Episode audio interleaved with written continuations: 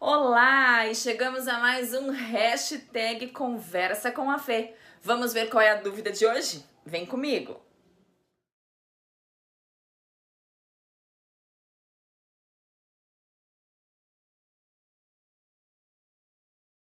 E eu vou te contar um segredo. Eu também sou filha de português e também tenho a tendência a falar alto o tempo todo.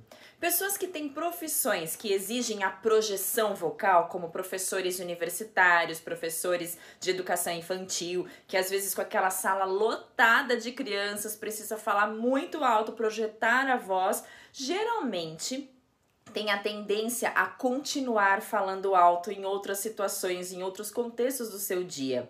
E o que fazer?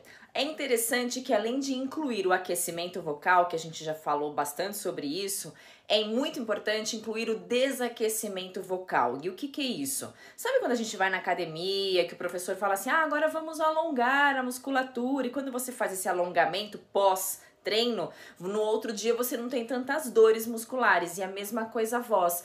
O ajuste muscular que eu uso para falar projetado numa sala de aula, por exemplo, ele faz com que eu continue falando dessa forma se eu não desaquecer. Por isso é importante que eu faça um repouso vocal de pelo menos dois minutos sem falar ou prestando mais atenção no volume da minha voz, falando um pouco mais baixo, pausado, mas mantendo a melodia.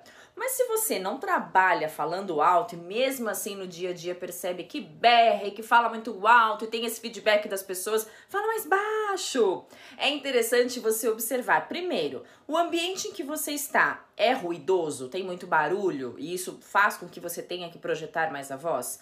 Segundo, além de observar o ambiente, tem muitas pessoas presentes nesse ambiente, porque às vezes casas com muitas pessoas, famílias grandes, às vezes a gente tem que falar mais alto para ser ouvido. Então presta atenção nesse ponto também.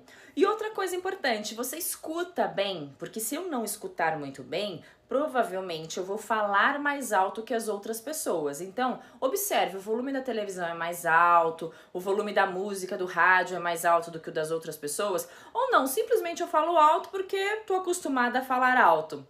Então, observe esses pontos antes de falar. O tamanho do ambiente, se tem muitas pessoas falando e se é necessário você falar mais alto naquele momento ou não. E dose o volume da sua voz. Esse é um bom exercício de atenção. E na sequência, em outros vídeos, eu vou compartilhar exercícios mais pontuais.